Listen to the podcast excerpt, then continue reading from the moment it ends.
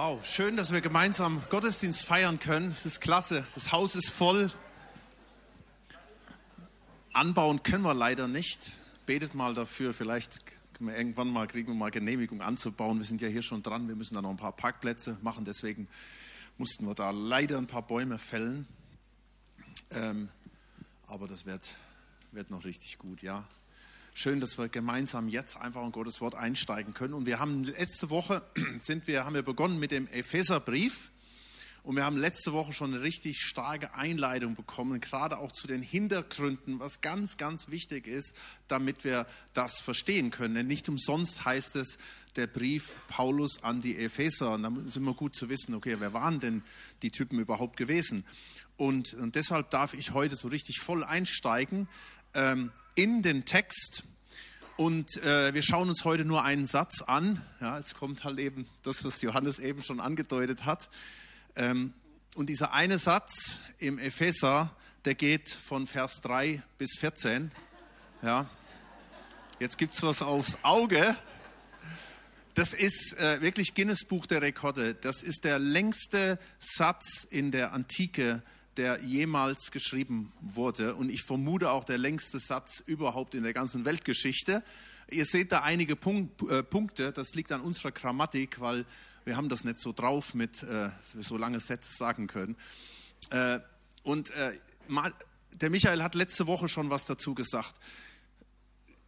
Dass der Paulus da so loslegt, das zeigt was von seiner ja, Begeisterung ist eigentlich das falsche Wort der ist so voll von dem, was in ihm drin ist, dass er das weitergibt. Und das ist richtig komisch, denn er sitzt gerade im Knast. Ja? Er hat eine Riesenvision gehabt, wollte er noch alles hinreißen und allen möglichen Leuten erzählen. Und jetzt sitzt er im Knast und kann eigentlich nichts machen.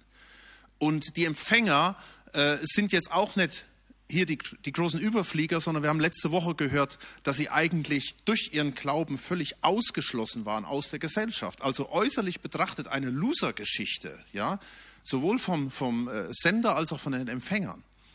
Und mitten rein, und man hat fast schon den Eindruck, der Paulus dem, keine Ahnung, ist irgendwie eine Sicherung durchgegangen oder so, keine Ahnung, dass er jetzt so einen Satz schreibt, aber das macht es gerade aus. Und dieser Satz, eigentlich wollte ich da drei Predigten draus machen. Das geht halt nicht. Nicht nur, weil er Michael gesagt hat, der Roland wird nächste Woche über diesen einen Satz sprechen, sondern das Ding hängt einfach zusammen. Eigentlich würde es auch schon reichen, wenn ich diesen einen Satz euch vorlesen würde und sagen, okay, jetzt, hey, nehmt das einfach mal mit. Aber wir machen den Versuch, okay? Jetzt habe ich schon drei Minuten gesprochen. Ähm, und es ist aber auch wichtig, das Ganze mal in einem, in einem Zusammenhang äh, zu lesen. Und das möchte ich zuerst mal machen. Also, ihr dürft da gerne mitlesen. Ich versuche es mal in dieser Begeisterung rüberzubringen, die der Paulus da äh, von sich gibt. Gepriesen sei Gott, der Gott und Vater unseres Herrn Jesus Christus, der uns gesegnet hat mit jedem geistlichen Segen in den himmlischen Regionen in Christus, wie er uns in ihm auserwählt hat, vor Grundlegung der Welt, damit wir heilig und tadellos vor ihm sein in Liebe. Er hat uns vorherbestimmt zur Sohnschaft für sich selbst durch Jesus Christus nach dem Wohlgefallen seines Willens, zum Lob der Herrlichkeit seiner Gnade, mit der er uns begnadigt hat in dem Geliebten. In ihm, in Jesus haben wir die Erlösung durch sein Blut, die Vergebung der Übertretung nach dem Reichtum seiner Gnade, die er uns überströmend widerfahren ließ in aller Weisheit und Einsicht.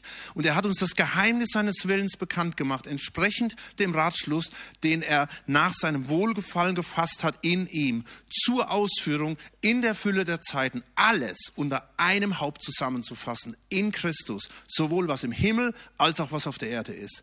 In ihm in Christus, in welchem wir auch ein Erbteil erlangt haben, die wir vorherbestimmt sind, nach dem Vorsatz dessen, der alles wirkt, nach dem Ratschluss seines Willens, damit wir zum Lob seiner Herrlichkeit dienten, die wir zuvor auf den Christus gehofft haben. In ihm seid auch ihr, nachdem ihr das Wort der Wahrheit des Evangeliums eurer Errettung gehört habt, in ihm seid auch ihr, als ihr gläubig geworden wurdet, versiegelt worden mit dem Heiligen Geist der Verheißung, der das Unterpfand unseres Erbes ist, bis zur Erlösung des Eigentums zum Lob seiner Herrlichkeit. Amen. Wow. Das Ding, Leute, das ist, ein, ist eines der wichtigsten Abschnitte in der ganzen Bibel. Und es ist wichtig, dass wir das in Zusammenhang sehen. Und ich möchte euch das jetzt schon auf den Weg geben. Macht es vielleicht diese Woche, die kommende Woche, jeden Tag einmal lesen und vielleicht irgendwo hängen bleiben und das mit ins Gebet nehmen. Ich werde euch jetzt einfach mal ein, einen Überblick geben. Es gibt tausend Möglichkeiten, diesen, diesen Satz aufzuteilen, ja. Aber äh, der Schlüssel, den finden wir nämlich im Vers 3. Im Vers 3 heißt es, gepriesen, man könnte auch übersetzen, gesegnet sei der Gott und Vater unseres Herrn Jesus Christus. Gepriesen heißt, das haben wir eben gemacht, wir beten Gott an. Mit guten Inhalten. Wir haben richtig eben guten deutschen Lobpreis gehabt. Ist euch das, war euch das bewusst, ja? Das waren sie hier, der Lothar und der Albert und so. Ähm, richtig, die haben schon was drauf, die Leute. Aber das ist noch viel mehr. Das ist eigentlich ein Lobpreis. Und es, so fängt er auch an. Gepriesen sei der Gott und Vater unseres Herrn Jesus Christus, der uns gesegnet hat mit jedem geistlichen Segen in der himmlischen Region in Christus. Wir haben letzte Woche gehört, dass die Epheser gesegnet in Anführungsstriche waren ihre, mit ihrer Kultur, ihrem Wohlstand, ihrer Religion. Oben an die Artemis die Himmelskönigin. Darum nimmt Paulus hier Bezug auf die himmlischen Regionen. Das macht er nicht einfach so, so ein schöner Satz, sondern das war der Sitz der Götter. Ja, er spricht genau darauf an. Und die bestimmten, die Artemis, die bestimmte letztendlich über das Schicksal der Menschen. Das konnte Segen oder Fluch bedeuten. Und dass diese Segnungen verbunden waren oft mit dämonischen Abhängigkeiten, mit Sünde, mit religiöser Leistung. Das erlebten die Menschen. Und darum kam das Evangelium auf voll offene Ohren und dort entstand innerhalb kürzester Zeit eine riesengroße Gemeinde. Und wie die Pfeile, das haben wir auch letzte Woche gehört, die Pfeile des Schutzes der Artemis, das war ja auch eine, eine, eine Jägerin, ja, das sieht man oft bei Bildern mit so einem Köcher und Pfeil in der Hand. Und auch das haben wir letzte Woche gehört, dass diese Pfeile des Schutzes oft auch zu feurigen Pfeilen wurde, gegen die, die nämlich gegen sie waren. Epheser 6, ja, damit ihr abwehren könnt, alle feurigen Pfeile des Bösen. Deswegen schreibt der Paulus das. Und jetzt sagt er hier, und Leute, ihr habt vielleicht alles verloren, aber ihr seid gesegnet mit allem Segen in der geistlichen Welt. Und dann schießt er raus, ja, mit all diesen Dingen. Mein Wunsch ist, dass du am Ende des Jahres spätestens sagen kannst, oder vielleicht noch nach der Predigt, oder vielleicht schon vorher, ich bin gesegnet. Und jetzt sagst du vielleicht, ja, aber ich habe wenig Geld oder zu wenig. Mein Freund hat mich verlassen.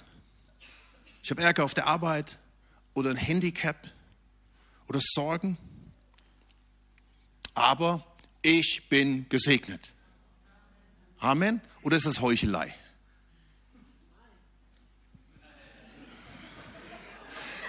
Kann sein, oder? Ich meine, wir Frommen sind gut da drin. Ah, mir geht's gut, ja, in dem Herrn geht's immer gut, aber gut, dass die anderen nicht wissen, wie es mir wirklich geht. Aber ich glaube wirklich, wenn wir es richtig verstanden haben, dann wirst du sagen, ich bin gesegnet. Und das wünsche ich mir für jeden, der hier in diesem Raum drin ist. Ja? Und wenn er sagt, in den geistlichen Segen, dann sagt Paulus, liebe Epheser, hier geht es nicht um fehlenden materiellen Segen, den sie jetzt im Moment halt eben nicht hatten. Sie hatten viel ihr Besitz verloren, sondern um geistlichen Segen. Neulich ein Zitat gelesen über, über diesen Vers, da hieß es, ein neues Herz ist besser als ein neues Auto. Amen. Gut. J.D. Rockefeller, damals der reichste Mann der Welt, ähm, ernährte sich die letzten 35 Jahre seines Lebens nur von Milch und Crackern wegen Magengeschwüren, weil er sich zu viel Sorgen über sein Geld machte. Gut, dass wir nicht zu viel haben von dem Geld, oder? Aber schon mal eine Sorge weniger. Zitat, die ärmsten Menschen sind die, die nichts haben außer Geld. Wisst ihr, und Paulus war auf einem ganz anderen Level unterwegs. Und dieser Level, den er hier rüberbringt, ist ein Mysterium. Dieses Wort Mysterium kommt sechsmal vor im Epheserbrief. Mysterium, das kennen wir. Auf Deutsch Geheimnis. Und tatsächlich erschließt sich vieles erst, wenn wir das so mehr und mehr erfassen oder auch für uns persönlich in Anspruch nehmen. Wir werden heute mal diesen Abschnitt aufteilen, oh, der ist immer noch nicht da, schon zehn Minuten rum jetzt, in drei, in drei Teile. Denn wenn du, du kannst den Text aufteilen in das Werk Gottes, des Vaters, des Sohnes und des Heiligen Geistes. Und in diesen, in diesen drei Teilen siehst du sieben Segnungen drin. Sieben Punkte. Die werden wir natürlich jetzt nur anschneiden, aber auf den Punkt bringen. Das ist wichtig. Das Ziel ist, dass du sagst, wow, wie cool ist das denn? Das will ich auch haben. Oder ich bin froh, dass ich das habe. Und ich setze alles darauf, dass ich das echt noch ausbauen kann. Punkt eins: das Werk Gottes des Vaters. Da heißt es im Vers 4, wie er uns in ihm auserwählt hat vor Grundlegung der Welt, damit wir heilig und tadellos sein vor ihm in Liebe.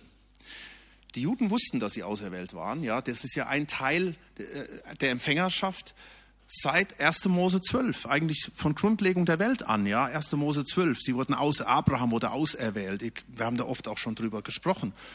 Ähm, die für die Epheser bedeutete das halt, nicht Artemis hat uns auserwählt, die hat uns nämlich über die, die Kante springen lassen, weil sie steht plötzlich gegen uns. Und nicht sie hat unser Schicksal in ihrer Hand, sondern Gott, der Vater. Und sein Ziel ist, dass wir ein heiliges, heißt es hier, tadelloses Leben führen in Liebe. Erster Punkt, du bist erwählt oder auserwählt. Er hat dich auserwählt, bevor die Welt gegründet wurde. Kannst du das verstehen? Hoffentlich nicht. Ich nämlich auch nicht. Das kann keiner verstehen. Ein Mysterium. Aber du musst es auch nicht verstehen in der Gänze, sondern du darfst es einfach annehmen. Er hat dich auserwählt. Das ist die erste Segnung, das zu sehen, damit du für ihn lebst und er sieht jetzt schon, wie es hier heißt, wie du heilig und tadellos vor ihm bist in Liebe. Klammer auf, heilig und tadellos. Ich bin aber nicht heilig und tadellos. Ich auch nicht. Da war doch noch die Sache mit Adam und Eva, wenn wir schon von Grundlegung der Welt reden, ja. Was ist denn da passiert bei der Grundlegung der Welt? Adam und Eva, äh, Sündenfall, der Rest ist Geschichte und da stehen wir jetzt. Aber das, das, das Ding ist, das war keine Panne von Gott. Ja, Gott hat es ja schon vergeigt von Anfang an. Ja, jetzt, jetzt schafft er die Erde und schafft den Menschen sündenvoll. Das war keine Panne. Denn von an, von Grundlegung, vor Grundlegung der Welt an hatte Gott nicht nur die Auserwählung am Schirm, sondern auch die Erlösung. Darauf kommen wir gleich noch zu sprechen. Und das ist ganz, ganz wichtig. Klammer zu. Erstmal, erster Punkt festhalten, du bist auserwählt. Amen. Und das kannst du auch sagen, ich bin auserwählt. Also nicht, nicht nur der Pastor und die hier irgendwas machen, sondern du darfst das für dich ganz persönlich sagen. Und da sind wir nämlich beim zweiten, wie sich das zeigt, in Vers 5. Er hat uns vorherbestimmt zur Sohnschaft, Söhne und Töchter zu sein, für sich selbst durch Jesus Christus nach dem Wohlgefallen seines Willens. Die Epheser, die waren nicht frei. Sie waren versklavt in diesem Götzenkult. Und die Christen waren jetzt ohne soziale und wirtschaftliche Perspektive. Aber jetzt kommt der Segen, ja, dieses Mysterium. Paulus sagt ihnen, er hat euch auserwählt, nicht als Sklaven. Das kennt ihr. Das kannten sie in der Kultur, das kannten sie in ihrem Glauben. Er hat euch auserwählt, nicht als Sklaven oder einfach als Nachfolger oder einfach als Verehrer, sondern als Söhne und Töchter. Adoption. Mega. Das kannte man damals und man kennt es heute. Barclay, der äh, Ausleger, der Theologe, sagt dazu Folgendes. Die Person, die adoptiert worden war, hatte alle Rechte eines leg legitimen Sohnes in seiner neuen Familie und verlor völlig alle Rechte in seiner alten Familie. In den Augen des Gesetzes war er ein neuer Mensch. Er war so neu, dass selbst alle Schulden und Verpflichtungen, die mit seiner vorherigen Familie verbunden waren, abgeschafft wurden, als hätten sie nie existiert. Ist doch cool, oder? Jetzt sagst du natürlich, wie komme ich denn zu dieser Ehre? Dass ich sagen kann, Gott ist mein Papa.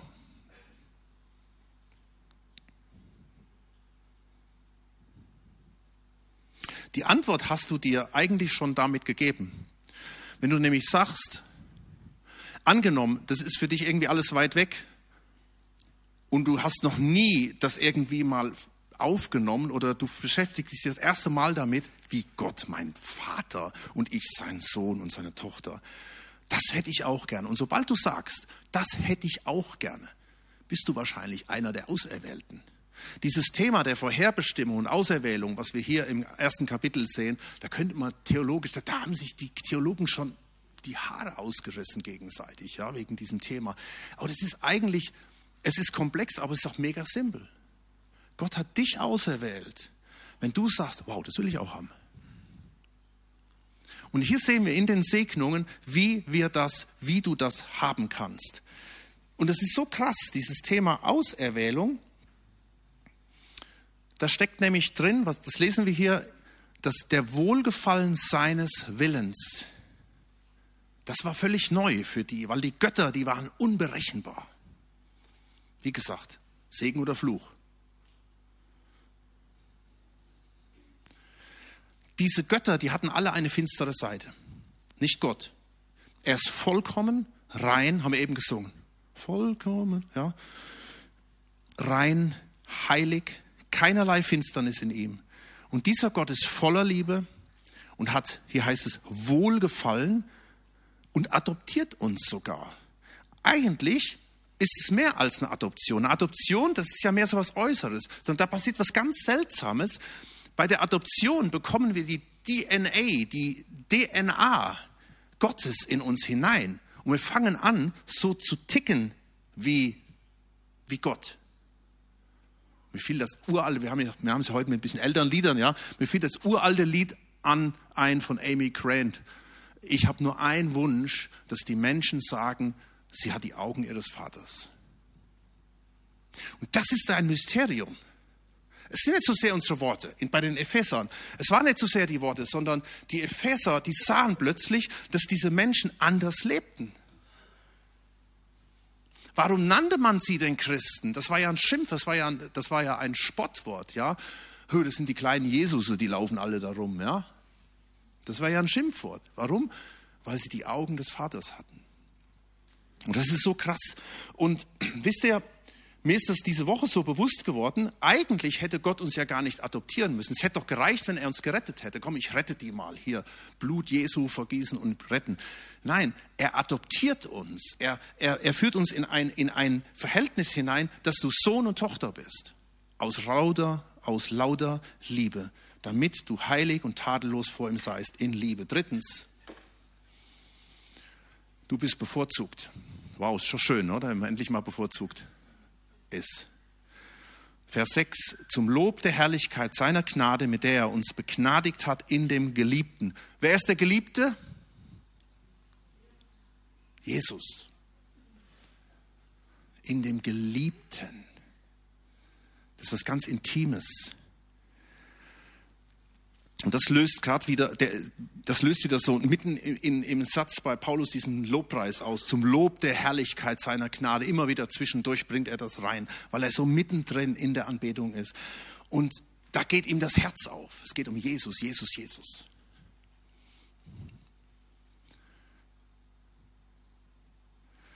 Er hat uns begnadigt. Da steht im Griechischen das Wort charito. Und das heißt auch übersetzt bevorzugt, geehrt, akzeptiert. Dieses Wort kommt nur zweimal im Neuen Testament vor. Du Begnadigte.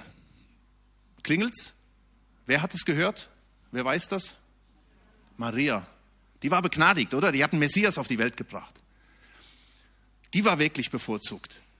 Und jetzt schreibt Paulus der Gemeinde in Ephesus, ihr seid begnadigt, ihr seid bevorzugt. Und wir wissen, dass der Epheserbrief nicht nur für die Epheser ist, in manchen alten Manuskripten fehlt, fehlt tatsächlich auch dieses Epheser an die Epheser, das, das ein Leerzeichen, wahrscheinlich weil es auch ein Rundbrief war für uns.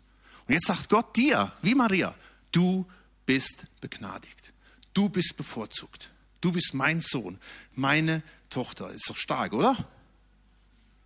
Du sitzt in der ersten Reihe. Ich weiß, es ist nicht immer so attraktiv, hier in der Gemeinde in der ersten Reihe zu sitzen, hatten wir es eben auch drüber, ja. Aber bei Gott sitzt du in der ersten Reihe, Logenplatz. Du bist bevorzugt. Und das ist das Werk Gottes des Vaters, diese drei Punkte, die wir gerade gesehen haben. Und jetzt geht, geht ähm, der Paulus weiter und springt zu dem Eigentlichen, nämlich das Werk Gottes des Sohnes und sagt im Vers 7, in ihm haben wir die Erlösung in Jesus durch sein Blut, die Vergebung der Übertretungen nach dem Reichtum seiner Gnade, die er uns überströmend widerfahren ließ in aller Weisheit und Einsicht. Paulus hat immer zwei Gruppen vor Augen, die Juden und die Heiden, beziehungsweise uns. Für die Epheser, sie kannten das Wort Erlösung äh, aus dem Kontext der Sklaverei. Das, das war ein altes griechisches Wort, das, das nutzte man, sobald ein Sklave eingelöst wurde, freigekauft wurde. Dann wurde dieses griechische Wort benutzt, um ihn freizukaufen. Deswegen ist das Wort Erlösung so mega. Für die Juden, sie dachten natürlich gerade Erlösung, das ist immer die Geschichte erzählt worden, aus sie aus Ägypten befreit wurden, aus der Sklaverei in die Freiheit geführt wurden. Und das Wort, und, und damit der Sklaverei, und das passt gut zu uns Menschen. Und da sitzen wir alle wieder in einem Boot. Bei uns gibt es auch Sklaverei. Okay, jetzt nicht diese moderne Sklaverei, ja, wo man dann auf die, die gibt es natürlich auch, und das ist auch eine Sklaverei, aber wie die Prostitution zum Beispiel. Aber die Sklaverei, jeder von uns hängt irgendwo drin, sei es Abhängigkeiten, sei es Bindungen, oder sagst einfach, es ist mein Schicksal oder versklavt manchmal durch Mächte der Finsternis oder durch die Welt, durch das System. Und von all dem gibt es einen Freikauf und das ist die Erlösung und die ist für uns alle Menschen da. Und darum ist dieser, dieser, dieser Abschnitt so wichtig für Menschen, die, die sagen, bin ich drin, ich muss es nur noch mal richtig begreifen, aber auch für dich, wenn du sagst, ich habe keine Beziehung zu Gott, zu Jesus. Und das, da geht es hier in diesem, in diesem Satz drum. Und zwar überströmend. Alle Übertretungen werden vergeben. Da wirst du von erlöst. Durch das Blut Jesu. In Apostelgeschichte 4, Vers 12 steht der steile Satz. Es gibt nur Erlösung in Jesus. Weil es ist ganz einfach. Warum nur Jesus? Warum nur so exklusiv? Weil Vergebung nicht einfach passieren kann durch Religion. Auch nicht durch die christliche Religion, durch das Ableisten von Pflichten, auch nicht durch Gutes tun, sondern Erlösung muss, hat einen mega hohen Preis. Die kann nicht einfach eingelöst werden, sondern Erlösung muss bezahlt werden mit einem Zahlungssystem, was auch Sünde wegnehmen kann. Und das ist unser Leben. Ja, also der Lohn der Sünde ist der Tod, steht in Römer 3. Nun, das wäre aber blöd, oder? Also gab Gott selbst sein Leben in Jesus und hat sein Blut vergossen. Darum werden wir gleich auch das Abendmahl äh, feiern zusammen.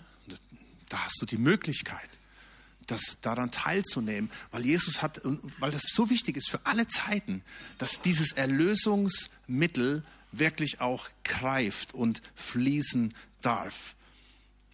Verstehen wir das? Nicht alle, ja. Und ich hoffe, du verstehst es, vielleicht auch heute das allererste Mal. In 1. Korinther 1, Vers 23 heißt es, den Juden ein Ärgernis, den Griechen eine Torheit.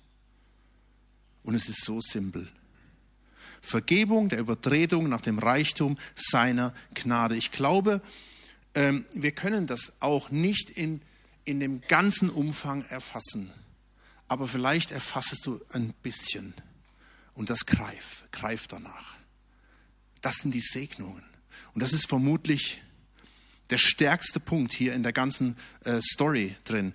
Ich möchte das mal zusammenfassen mit ähm, einer Aussage von Detlef Kühlein, der macht den Bible. Kennt jemand den Bible-Podcast? Wow, zwei Leute. Hey, googelt mal. Bible Podcast mit Detlef Kühlein. Könnt ihr jeden Tag euch da was reinziehen. Der war auch schon mal hier in der Gemeinde. Er sagt zu diesem Vers folgendes. Gnade heißt auch immer einen Neuanfang und die Möglichkeit zur Veränderung. Und dann hat diese ausfüllende Gnade eine Vision für dein Leben, nämlich Jesus will aus dir einen neuen Menschen machen und dich komplett wiederherstellen. Fehler und Sünden sind nicht nur einfach Fehlerchen oder ein bisschen Schuld vor Gott, sondern wir sind eigentlich komplett kaputt vor Gott und verloren.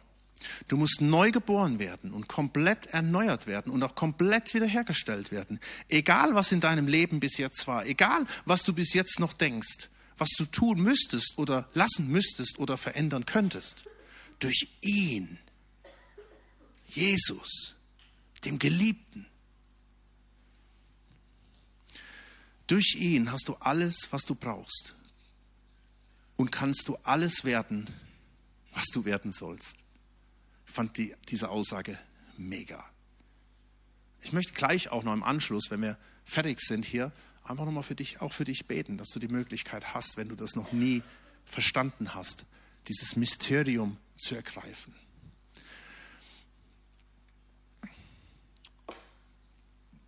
Der fünfte Segen, du hast eine Bestimmung. Vers 9, er hat uns das Geheimnis seines Willens bekannt gemacht, entsprechend dem Ratschluss, den er nach seinem Wohlgefallen gefasst hat, zur Ausführung in der Fülle der Zeiten. Ich weiß, da müssen wir jetzt mal zur Ruhe kommen. Moment, Paulus, was sagst du da? Ja, ist manchmal ein bisschen schwierig, wenn man das einfach so als Satz liest. Deswegen ist Auslegung dazu wichtig. Soll heißen, Gott hat einen großartigen Plan mit deinem Leben. Das ist auch wieder ein Mysterium, aber richtig cool. Vers 10 im zweiten Teil. Alles unter einem Haupt zusammenzufassen in Christus. Sowohl was im Himmel als auch auf Erden ist. Der Michael hat mir dazu gesagt, dass er der Profi hier, Ephesus, er sagte, das war ein Frontalangriff auf Artemis, diese Aussage. Hier wird die einzigartige Überlegenheit von Christus klar. Er ist der mächtige Herrscher über den gesamten Kosmos, nicht Artemis. Hier wird auf eine nicht mehr zu steigernde Weise der überragende Herrschaftsanspruch von Christus zum Ausdruck gebracht. Das hat jeder Artemis-Anhänger sofort verstanden, diese Aussage. Und wisst ihr was? Vom Artemis-Tempel, wisst ihr, was davon noch steht? Eine lächerliche Säule. Ist vorbei.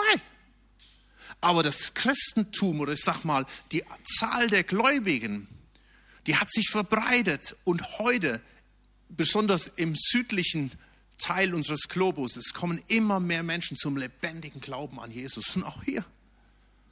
Es lebt, es wächst. Menschen, die sich darauf einlassen. Um das zu verstehen, muss man sich natürlich auch einlassen darauf. Ja, das ist wichtig, wenn du zum Beispiel sagst, okay, ich habe ein bisschen verstanden, aber ich muss erst alles verstehen. Nein, es reicht, wenn du ein bisschen verstehst und sagst, ich greife danach, das will ich. Und dann darfst du wissen, du bist erwählt und auserwählt. Und für uns, die wir schon lange dabei sind, ich will noch mehr von dieser Fülle erleben und verstehen. Er ist der Schöpfer und er ist der Erhalter. Und wenn es hier heißt, äh, hier Ausführung in der Fülle der Zeiten, dann steht da das Wort Ökonomia, ja, BWLer, also Verwaltung, Plan, Administration.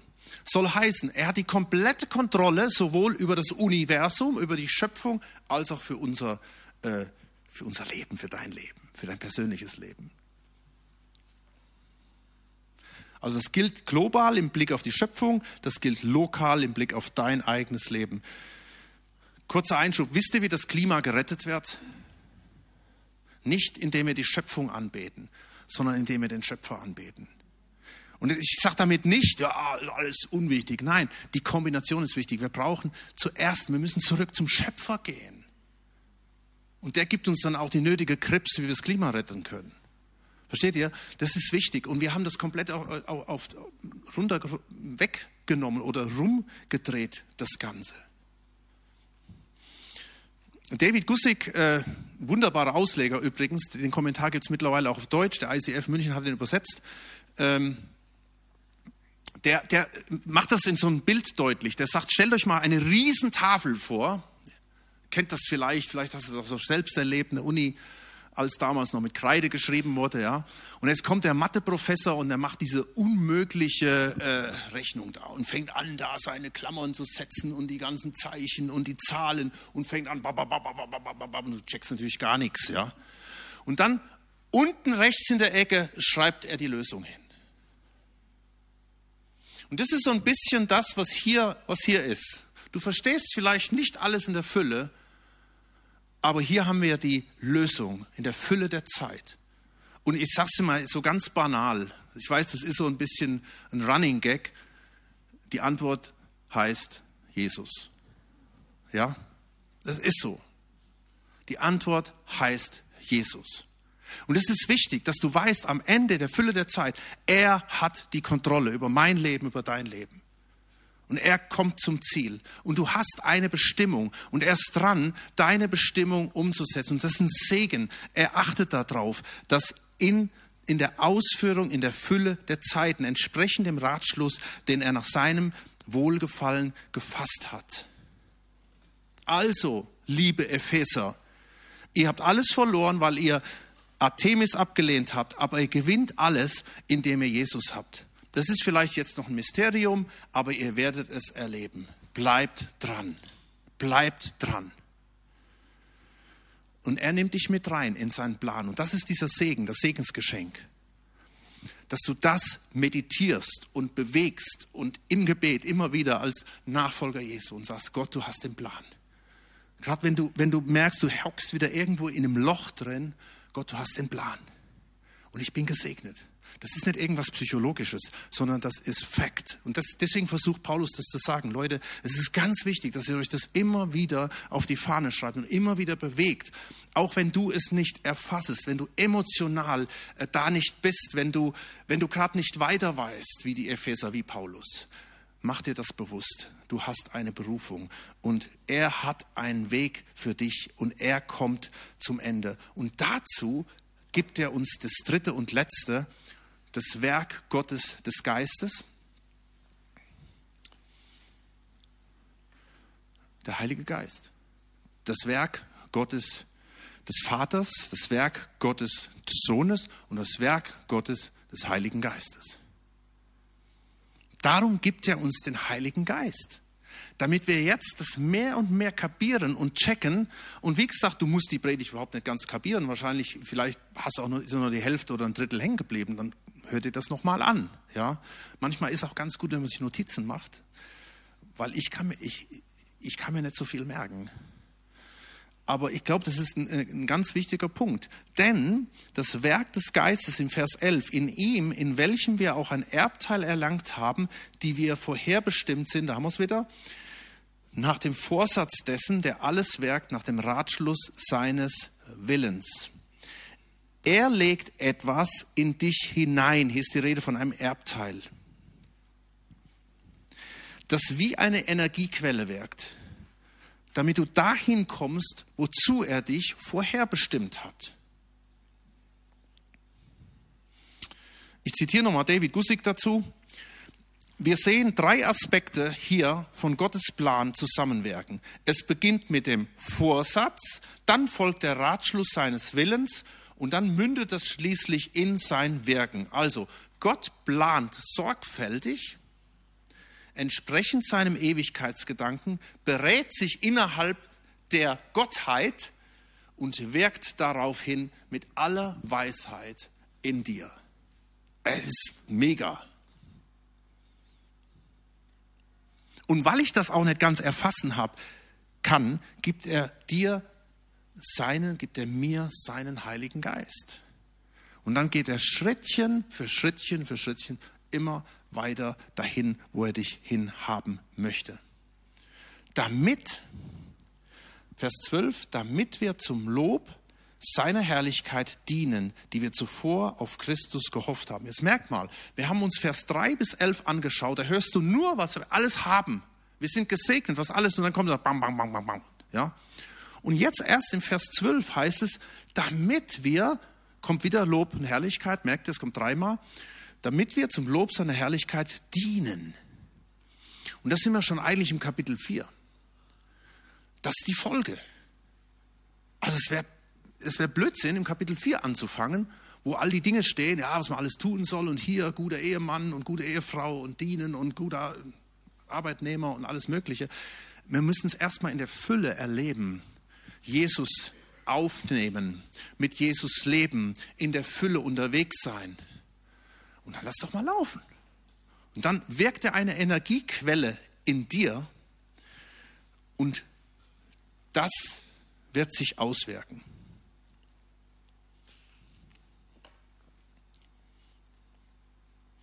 Und weißt du, mit dem Werk Gottes, des Geistes, passiert was, und das nennt sich Versiegelung. Ich wollte eigentlich ein anderes Wort nehmen, weil das macht so irgendwie, hast du Eindruck, okay, jetzt wird alles irgendwie zugemacht, zugeplombt, ja, und es geht gar nichts mehr. Aber ich erkläre das. Im Vers 13 heißt es, in Jesus seid auch ihr, nachdem ihr das Wort der Wahrheit des Evangeliums eurer Errettung gehört habt, okay, jetzt, das ist zu denen von euch gesprochen, die schon Jesus in ihr Leben eingeladen haben, okay? In ihm, in Jesus, seid auch ihr, nachdem ihr das Wort der Wahrheit, das Evangelium eurer Rettung gehört habt. Habt ihr es gehört? Ja. Habt ihr es aufgenommen? Ja, denn in ihm seid auch ihr gläubig geworden. Und was passiert jetzt? Und versiegelt worden mit dem Heiligen Geist der Verheißung. Und dieser Heilige Geist ist der Unterpfand unseres Erbes bis zur Erlösung des Eigentums. Und hier kommt es wieder zum Lob seiner Herrlichkeit. Ich zitiere euch nochmal den, den Michael, was er dazu sagt. Ein Besitz Gottes zu sein, ist besonders bemerkenswert in einer Welt, also da auch wieder bei den Ephesern, in einer Welt, in der Dämonen und Geister eine große Rolle spielten. Im Englischen würde man sagen, we are possessed by God. Ja? Also instead of oder anstelle von demon possessed. Ja? Possessed by Gott, von Gott eingenommen. Gott in uns, sein Heiliger Geist in uns, versiegelt.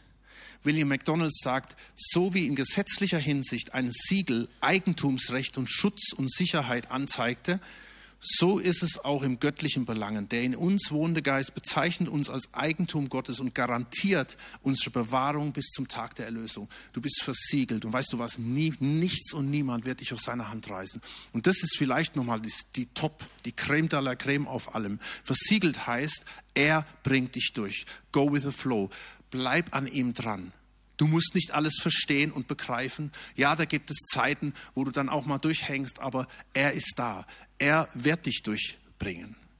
Er, der das gute Werk in dir begangen, begonnen hat, er wird das machen. Lebenslange Garantie. Es gibt ja manchmal so Produkte, Tupperware und was weiß ich alles da, äh, Eastpak Rucksack, lebenslange Garantie. Aber das sind alles Mogelpackungen. Ja, unsere Tupperzeugs ist nach 30 Jahren kaputt gegangen. Sagt ich, Halleluja, jetzt kriegen wir ein neues. Ja, Geht nicht, weil das ist dann, ja, das ist halt durch Benutzung und so falsch benutzt worden. Und das sind alles Mogelpackungen. Aber hier hast du lebenslange Lifetime Guarantee.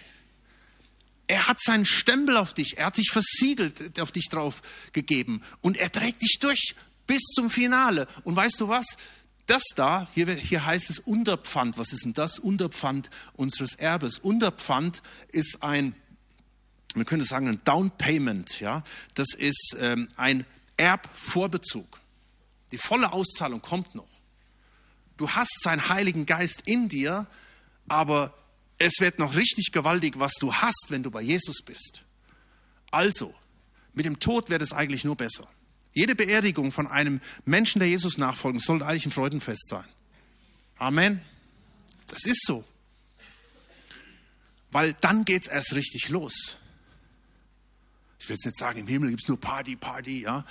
Äh, aber da kommt die ganze Fülle. Das, was wir hier haben, ist nur ein Unterpfand. Und dieses Unterpfand ist schon mega, die, das Down Payment, die Vorauszahlung.